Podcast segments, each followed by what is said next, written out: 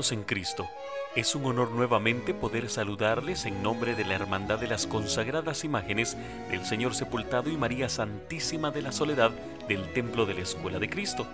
Después de un tiempo volvemos a la intimidad de sus hogares en este proyecto que nació en medio del confinamiento y que nos permitió informar, formar y compartir diferentes temas que giran en torno a las muestras de fervor, devoción y tradición de nuestro país.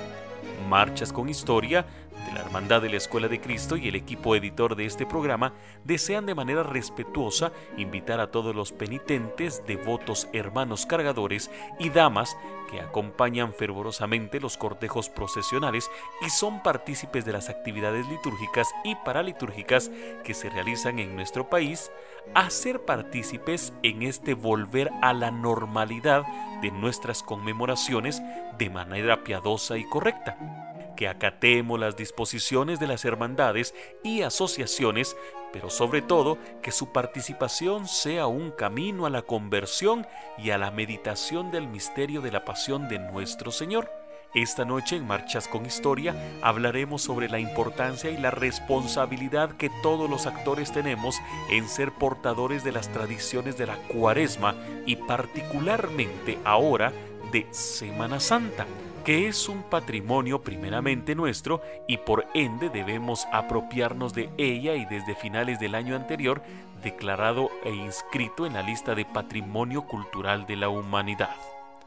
Haremos la primera pausa en nuestro programa para poder escuchar una marcha fúnebre. De Alberto Velázquez Collado escucharemos Penitencia.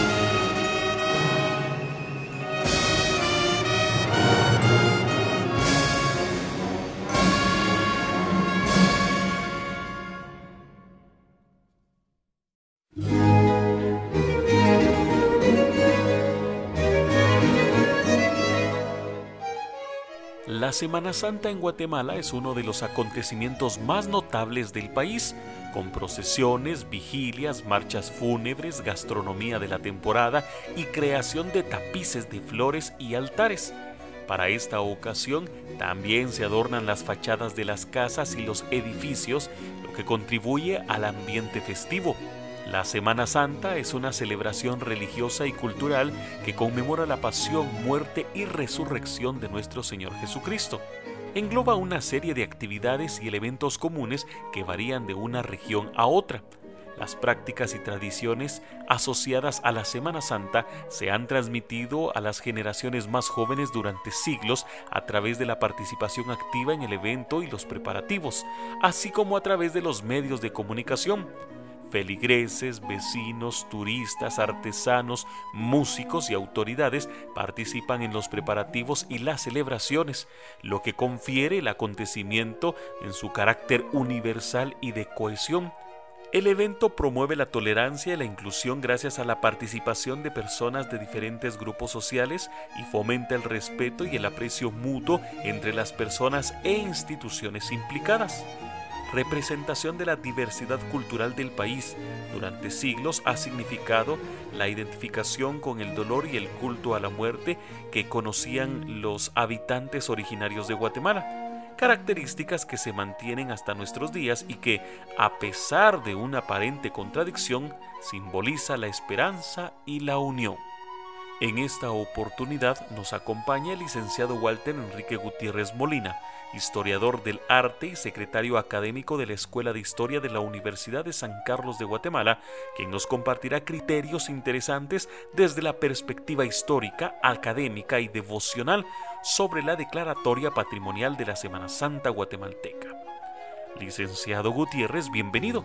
Cuéntenos, la Semana Santa guatemalteca tiene sus orígenes a mediados del siglo XVI y se conserva y se reinventa hasta nuestros días. ¿Qué nos puede compartir de esto y el estatus actual del patrimonio mundial? Mi cordial saludo a todos los devotos y devotas de las consagradas imágenes del Señor sepultado y de la Santísima Virgen de Soledad de la Escuela de Cristo en la antigua Guatemala. El tema de la Semana Santa de nuestro país como patrimonio de la humanidad será un tema que va a, diríamos, abarcar mucho tiempo, tanto en las discusiones como en las, diríamos, acciones que hay que empezar a tomar en vista de que, si bien es cierto, ya era un patrimonio de la nación y está muy, muy sólido dentro del catolicismo guatemalteco, pues ahora es considerado un patrimonio de toda la humanidad. ¿Qué significa esto? ¿Qué responsabilidades tenemos? ¿Qué retos, qué desafíos, qué oportunidades, qué amenazas hay alrededor de la Semana Santa guatemalteca? Pues bien, agradezco mucho la invitación que me hacen en la Escuela de Cristo para poder conversar con todos ustedes este tema desde quizás un poco la óptica de historiador, pero también un poco la óptica que eh, adquirí gracias a poder estar en contacto con la Organización de Naciones Unidas en su eh, rama de UNESCO para poder desarrollar un poco este tema ya hace algunos años. Eh, creo que tendríamos que reflexionar en primera instancia sobre estos orígenes de nuestra Semana Santa en el siglo XVI, cómo evoluciona, cómo se conserva y cómo se reinventa hasta nuestros días.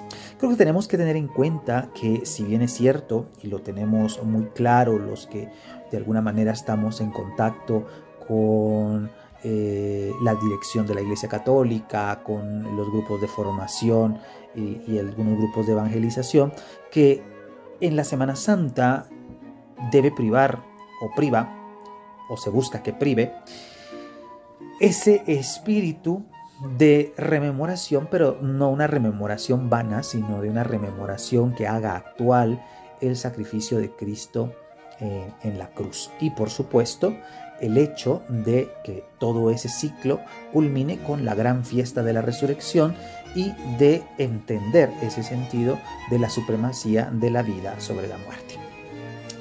Esto es primordial, ¿no? Y es creo que mm, el centro del trabajo que se hace dentro del plano espiritual. Pero no podemos deslindarnos, no podemos desconocer, no podemos negar que si bien es cierto hay eh, toda una construcción religiosa alrededor de este ciclo litúrgico, ese mismo ciclo se insertó en comunidades, en eh, lugares sumamente disímiles y sumamente, en algún momento, agreste a la influencia del catolicismo. Y cuando digo agreste me refiero, por ejemplo, a los procesos de inculturación y los procesos de evangelización que se llevaron a cabo en lugares tan lejanos como podría ser la Patagonia, podría ser eh, el centro de Bolivia, Perú, como puede ser el norte de México y por supuesto nuestro país. Al estar estos lugares, especialmente Guatemala y Mesoamérica, impregnados de la vivencia espiritual de las altas culturas, a las cuales no les podemos negar eh, una construcción sumamente sofisticada, acabada de todos los misterios de la creación y del universo, pues evidentemente el catolicismo llega, se sobrepone y de alguna forma es sumamente difícil, podríamos decir que en más de cinco siglos no se han logrado o no se lograron eh, eliminar esos resabios culturales, pues es evidente que en las manifestaciones que son eh, podríamos decir, hegemónicas, como pueden ser las católicas, existe un sustento, un sustrato que va más allá de lo que la religión cristiana pide o impone. Eso quiere decir que se produce lo que nosotros llamamos comúnmente como sincretismo. En la Semana Santa guatemalteca, a partir del siglo XVI, fíjense ustedes, aparece justamente esas manifestaciones que enriquecieron la Semana Santa, pero al mismo tiempo la complejizaron. Ya Francisco Jiménez en el siglo XVIII lo tiene muy claro cuando él relata las procesiones en eh, Chichicastenango, donde aparecen multitud de frutos, de música, de sonidos, que no corresponden con la tradición cristiana, sino que corresponden con la tradición maya.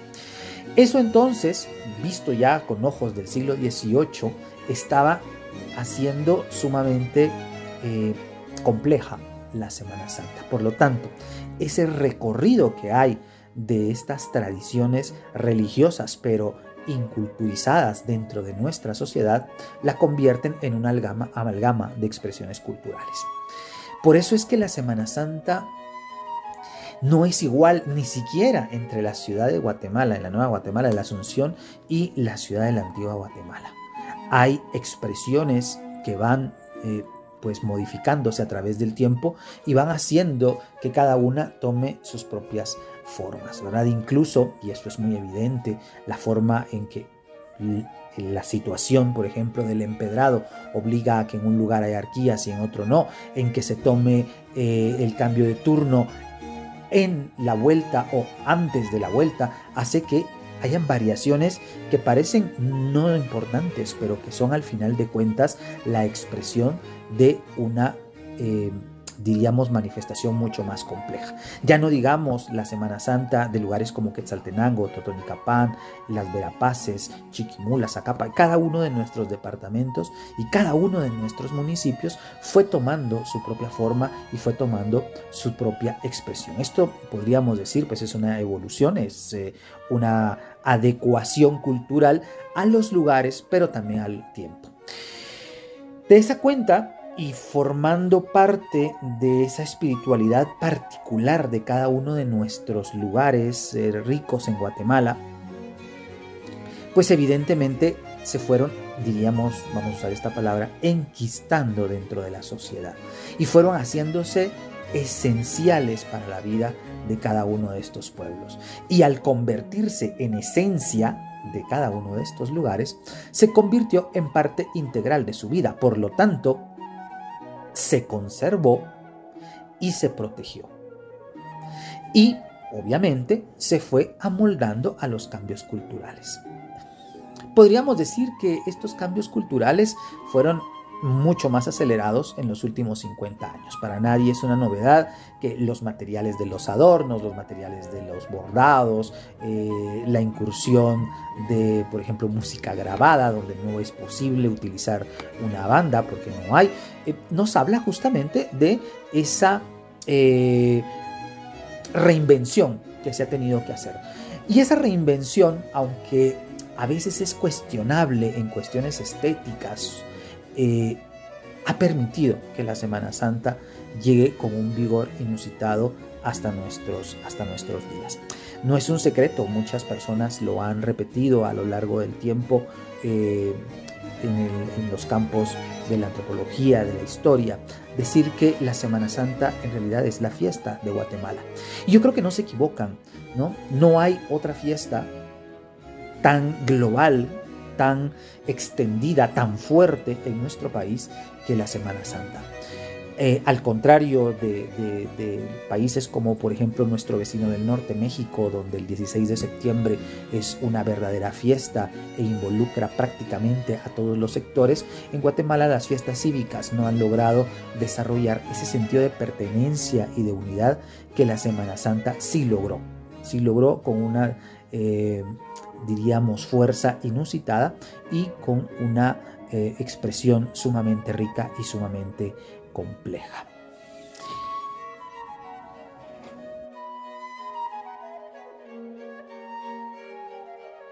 Escuchemos de José Dolores Fuentes, Dios mío.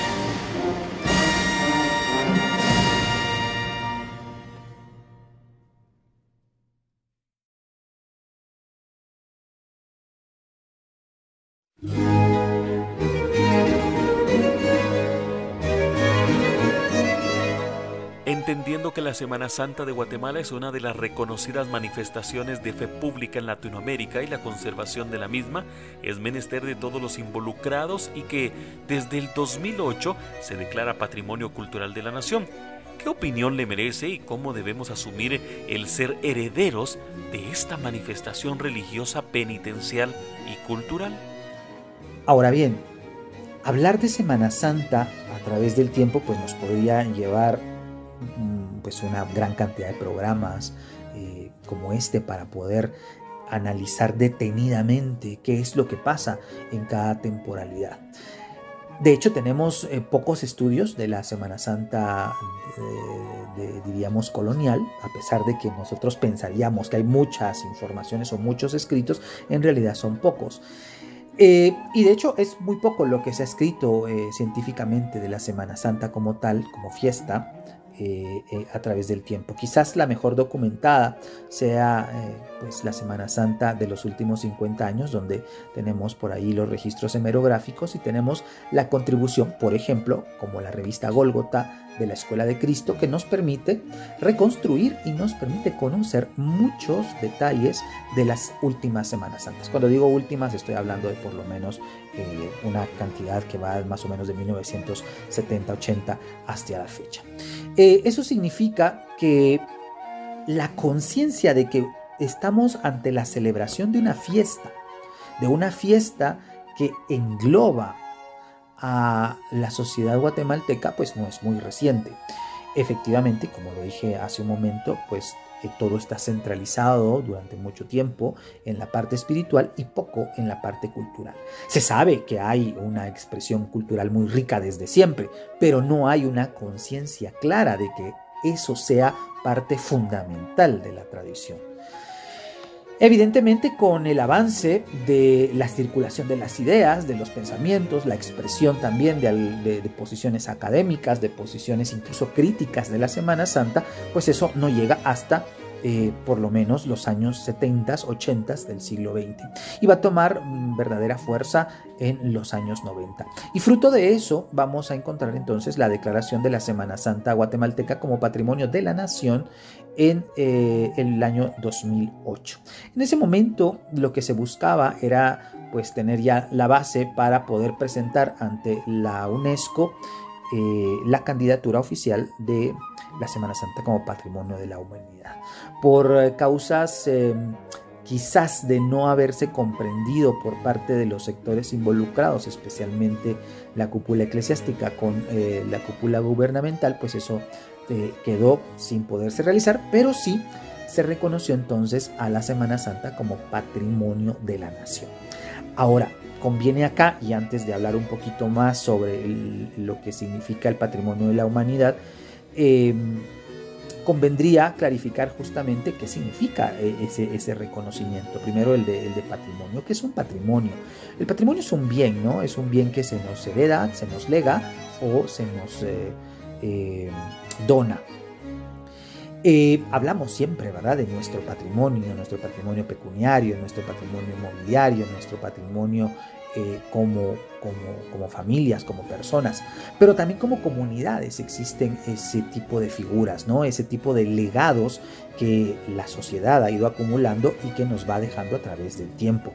En el caso, por ejemplo, de la Escuela de Cristo, hablamos de un patrimonio múltiple, de un patrimonio físico encabezado o, muy visible por ese maravilloso edificio que Diego de Porras, de Porres, perdón, eh, legara a la ciudad de Santiago de Guatemala y después a la antigua Guatemala en 1730. Eh, un edificio que es eh, pues, un patrimonio, se convirtió un patrimonio para toda la comunidad, pero reconocido a partir de la mitad del siglo XX, cuando la ciudad se convierte en monumento nacional y después en monumento de América.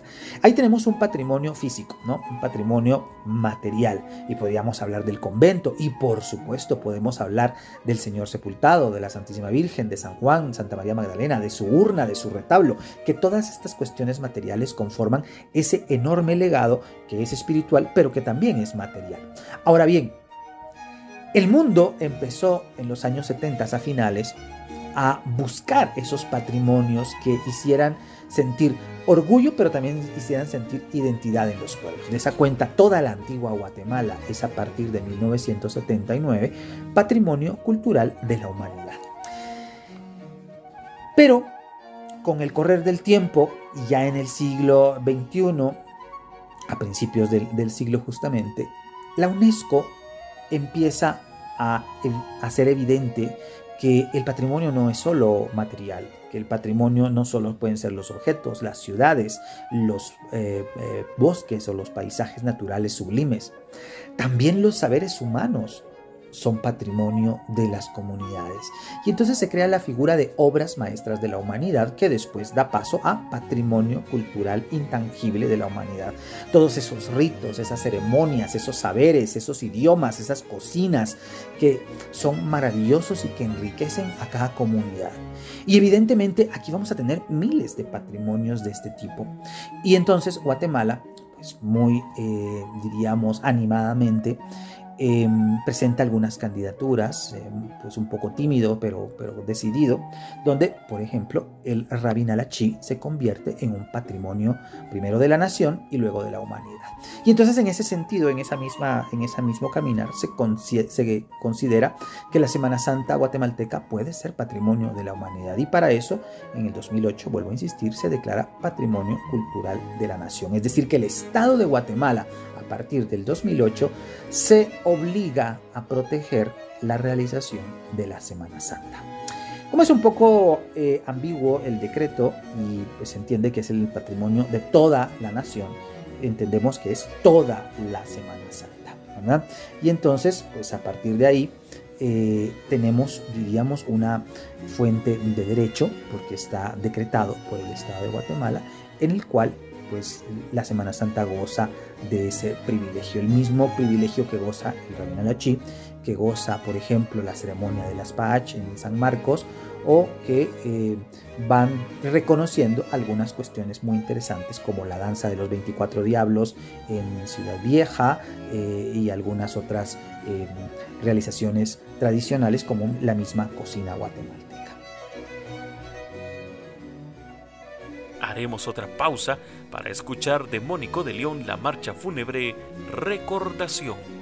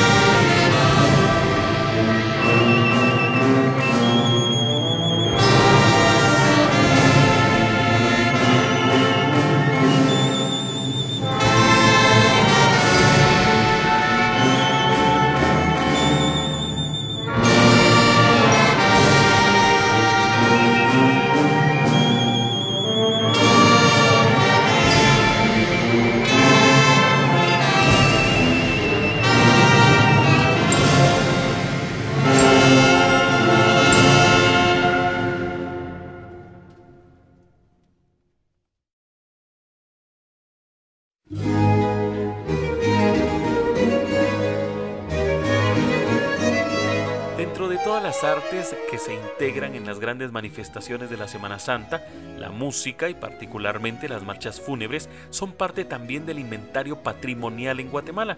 ¿Cómo protegerlas o cuál sería nuestra misión para mantener la esencia de las mismas y no alterar el patrimonio que éstas representan? Y en ese sentido, en el año 2011, el Estado de Guatemala amplía el reconocimiento de la Semana Santa como patrimonio de la nación hacia la música. Fíjense que esto es muy interesante porque en su momento incluso eh, se criticó que si ya era la Semana Santa patrimonio de la nación, ¿por qué se iba a hacer una declaración más ahora hacia la música? Bien, creo que este, este otro reconocimiento directamente sobre uno de los elementos que conforman la Semana Santa, lo que buscaba en su momento era fortalecer la conciencia de que nosotros tenemos una de las músicas más originales, no de culto, porque esta no es una música de culto, sino que es una música popular, diseñada, creada a partir, claro, de la experiencia de la música militar francesa, alemana, una música que sirviera para acompasar el paso de las procesiones. Y fíjense que es muy interesante porque la música fúnebre guatemalteca que es reconocida Patrimonio de la Humanidad, eh, perdón, de la Nación a partir del año 2011, eh, se convierte justamente a partir de ahí en una parte focal de la historia de la Semana Santa. No podemos concebirnos eh, como guatemaltecos sin escuchar ese sonido de las marchas fúnebres acompañando a Jesús o a la Virgen. No hay una eh, simbiosis más clara en la Semana Santa que la que existe entre música y procesión. Es innegable y es indiscutible que cualquier persona al no más escuchar una nota fúnebre inmediatamente lo asocie con procesión. O al revés, si uno ve una procesión, lo que corresponde inmediatamente es imaginar que va a sonar una música, una música especial, una música surgida a finales del siglo XIX, que como dije hace un momento, mm, está influenciada directamente por estas otras grandes obras, pero en Guatemala adquiere un tinte único. La tristeza proyectada sobre esa música es la versión de la tristeza guatemalteca. No es la tristeza mexicana, ni la tristeza española, andaluza, castellana, leonesa, no es la tristeza guatemalteca. No hay otra cosa que suene a esa música en el mundo. Por lo tanto, el reconocer que esta música es patrimonio de la nación enriquecía, o enriquece, mal bien dicho, la declaración de patrimonio de la nación de la Semana Santa guatemalteca. Y fíjense que aquí, pues es obligado como hacer eh, eh, una reflexión, ¿no? Las marchas fúnebres guatemaltecas nuestro patrimonio, merecen siempre un espacio privilegiado dentro de la celebración de la Semana Santa. La globalización, y se entiende que eso implique, por ejemplo, el estar conectados con Andalucía, especialmente con ellos, porque pues, muchas veces se piensa que la influencia de la Semana Santa viene directamente de ahí, aunque eso es un error. Eh, conectados a veces con Lima, que también tiene una, una riqueza interesante en cuanto a la música y a la realización de procesiones, nos ha eh, hecho a veces eh, perder un poco el foco, ¿no? Y, y, pensar que la música de sus Semanas Santas pueda encajar directamente sobre las nuestras. Los sentimientos son distintos, las esencias de las Semanas Santas, aunque la base es la misma, adquieren diferentes formas y por lo tanto la música forma parte de una, mm, diríamos, eh, expresión local, lugareña. Por lo tanto, hemos estado abiertos a un proceso que se conoce como apropiación cultural, en la cual no nos damos cuenta muchas veces que estamos tomando referentes que no son nuestros. Y lo hacemos a veces por ignorancia, por supuesto, porque eso es una de las bases fundamentales para cometer este tipo de errores, pero muchas veces lo hacemos porque estamos inmersos en un proceso global, es decir, un proceso por el cual nosotros queremos universalizar y al universalizar nuestras procesiones no nos damos cuenta que estamos ingresando objetos extraños a ellas, como justamente las marchas procesionales que no corresponden a nuestro repertorio nacional. Y está bien, porque por cultura general uno podría escucharlas, pero las puede escuchar en su casa o las puede escuchar en un concierto, no en las calles. En las calles la idea es que las tradiciones se conserven lo más, eh, diríamos, intactas posibles en la medida que son eso, que son tradiciones. De Julián Paniagua escucharemos la marcha fúnebre Los Pasos.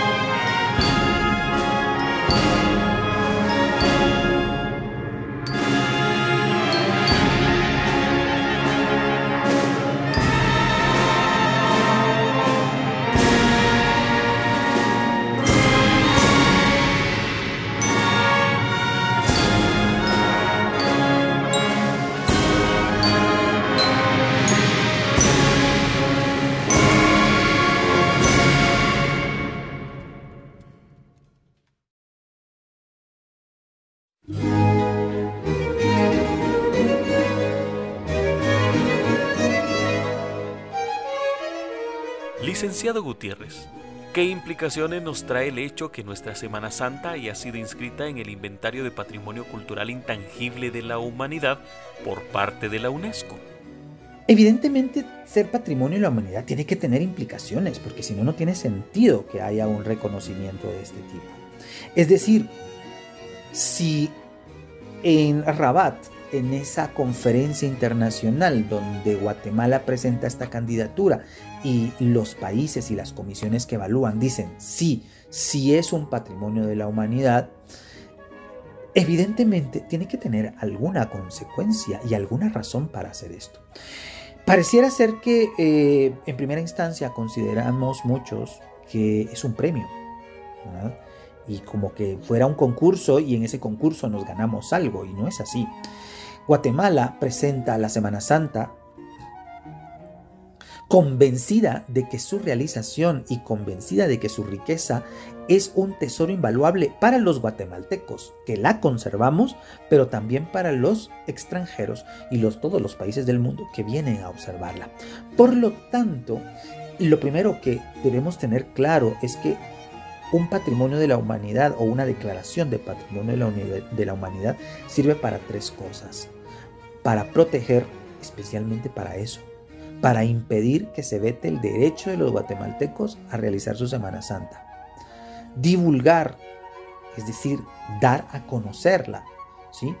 Y, por supuesto, conservar, es decir, que lo que ya está, pues se siga eh, cuidando y se siga custodiando dentro de nuestro De Fabián Rojo Chacón escucharemos Ramito de Olivo.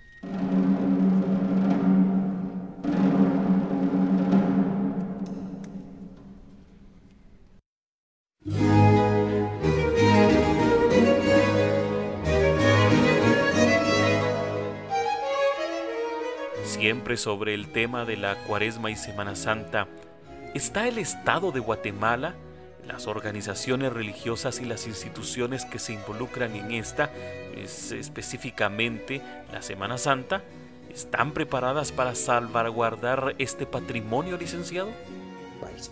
Esas serían las tareas ingentes del Estado de Guatemala, porque por ahí vendría una cuestión interesante. ¿Quién tiene ahora que velar por la Semana Santa? Pues evidentemente todos los que la hemos realizado, todos estamos comprometidos a velar por ella. Agregando, ahora sí, que el Estado de Guatemala puede y tiene la responsabilidad de hacer que la Semana Santa guatemalteca no sufra, no sea menoscabada, no sea despreciada, no sea marginada sino que continúe con el camino, con la ruta con la cual está siendo desarrollada hasta el momento. Porque hay que reconocer una cuestión muy interesante. El modelo de la Semana Santa guatemalteca, que varía ¿verdad? entre el modelo capitalino, el modelo antigüeño, el modelo quetzalteco, el modelo de nuestros pueblos, es un modelo exitoso porque es un modelo que le ha permitido a la Semana Santa pasar del siglo XVI de una Semana Santa, podríamos decir, con una espiritualidad casi eh, eh, conciliar, de hablo del concilio de Trento, a una Semana Santa moderna, capitalista, eh, prácticamente autosuficiente, y eso de alguna manera garantizó que la Semana Santa llegara al siglo XXI sea reconocida por todo el mundo y se esperaría entonces que la Semana Santa continúe en el mismo camino en el cual está. ¿sí? Eso quiere decir que el Estado de Guatemala velará por las tres cuestiones que mencioné, la conservación, la divulgación y la protección, y las organizaciones religiosas, iglesia, hermandades, cofradías, asociaciones, eh, estén justamente conscientes de que forman parte de un patrimonio de la humanidad, pero que al mismo tiempo el sistema y el modelo con el cual se han manejado debe de seguir funcionando de la misma manera. ¿Para qué? Para garantizar, por ejemplo, la no intervención de un organismo supraestructural que dañe y que altere la organización tradicional de nuestra Semana Santa.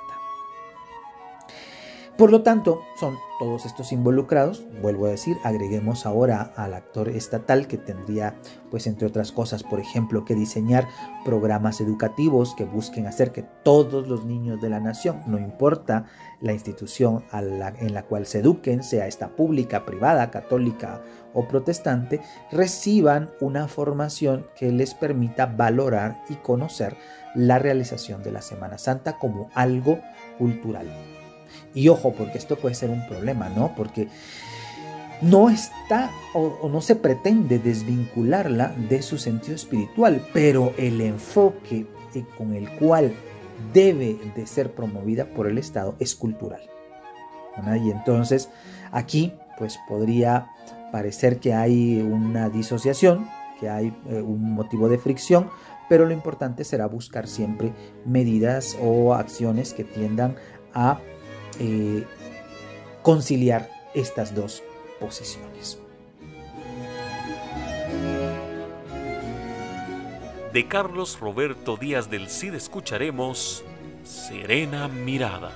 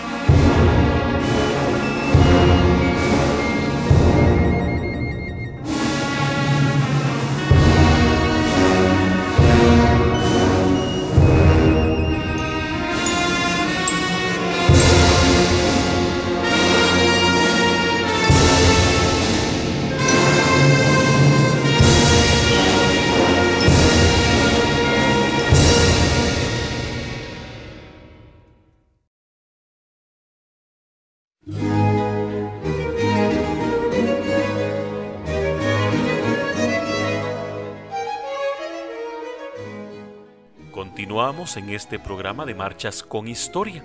Y ahora otra pregunta más, licenciado.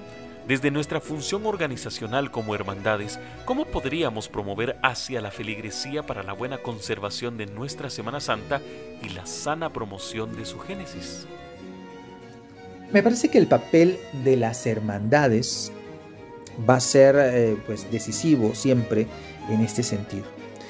Las hermandades, cofradías, asociaciones se volvieron eh, muy valiosas a finales del siglo XIX y principios del siglo XX para sostener estos procesos, eh, o más bien dicho, para detener los procesos secularizadores de la vida en Guatemala. Estas organizaciones se quedaron justamente como unas guardianas de la fe popular, de la fe del pueblo, y como tales lograron llevar a flote hasta los años 40 perfectamente toda esta organización que permitió fortalecer y definir a la Semana Santa guatemalteca. Por lo tanto, han sido los custodios y los responsables de la celebración de estas tradiciones.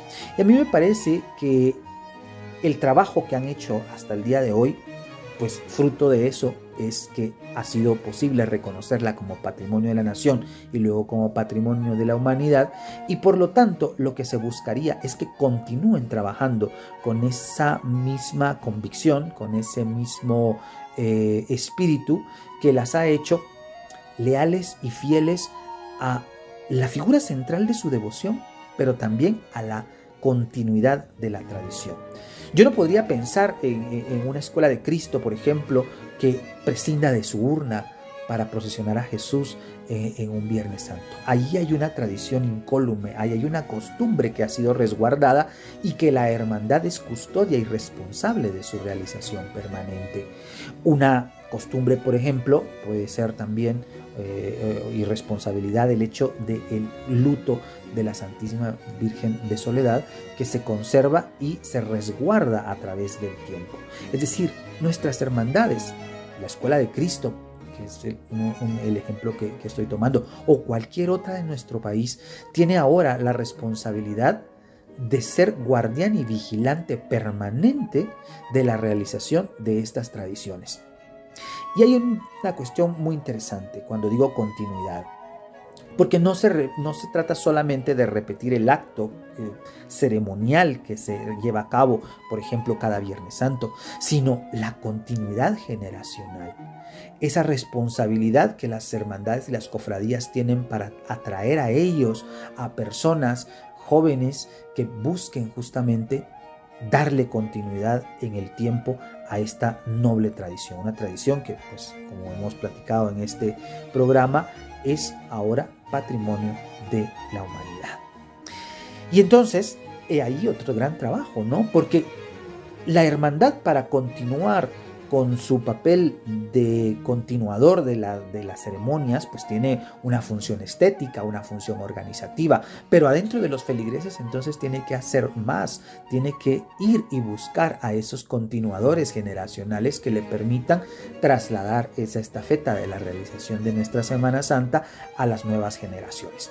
Creo que también se ha logrado bastante, creo que también es un, eh, diríamos, eh, prueba superada, porque nosotros vemos las filas de los cucuruchos en nuestra Semana Santa, nutrida de jóvenes, nutrida de personas que están buscando la manera de integrarse, pero también tenemos que llevarlos a esa dirección, a formarlos también a esa pertenencia a las instituciones que nos permitan darle ese seguimiento a través de la historia.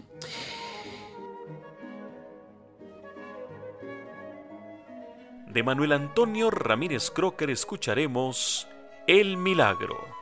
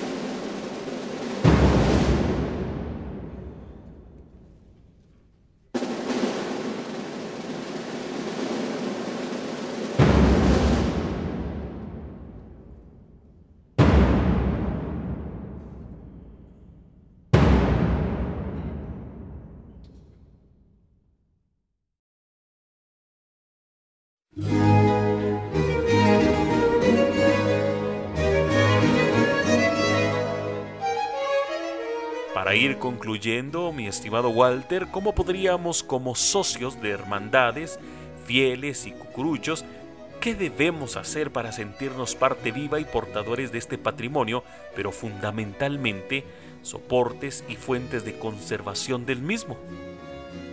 Y por último, pues como país, miembros de hermandades, eh, cucuruchos, devotas cargadoras y espectadores de nuestras procesiones. ¿Cómo hacemos para sentirnos parte de esta promoción y conservación de nuestra Semana Santa como patrimonio de la humanidad? Pues yo creo que ya lo estamos haciendo, ¿no? El hecho de participar eh, en una forma permanente dentro de estas celebraciones, haciendo alfombras, convocando a nuestros vecinos, convocando a la gente para que adornen una cuadra, convocando a nuestros amigos para que vayamos a cargar, convocando a un grupo cercano de personas para organizar una procesión, convocando a un grupo de músicos que, eh, si bien es cierto, están reunidos porque también tienen un estipendio monetario, pero tienen la vocación de ir a tocar una procesión. Es decir, esa comunicación grupal que nos va a permitir asegurar la continuidad de la Semana Santa desde el interior de la hermandad, pero también desde el interior de los vecindarios, desde el interior de nuestras aldeas, desde el interior de nuestros eh, centros urbanos municipales, que se organizan para recibir a Jesús, que se organizan para poder estar pendientes de una procesión, pero no solamente del paso, sino de lo que se necesita para organizar la procesión. Creo que como país hemos sabido asimilar la experiencia de una procesión, pero no solo de una procesión que se reduce a las andas llevadas sobre los hombros con una banda en la parte de atrás, sino que va más allá, se ha traducido a esa hermandad, a esa filiación emotiva, pero también familiar de lo que entraña participar en una procesión. Es increíble, por ejemplo, ver en las aldeas de la antigua esa alegría de los domingos de cuaresma esperando el paso del Señor. Es un día de fiesta.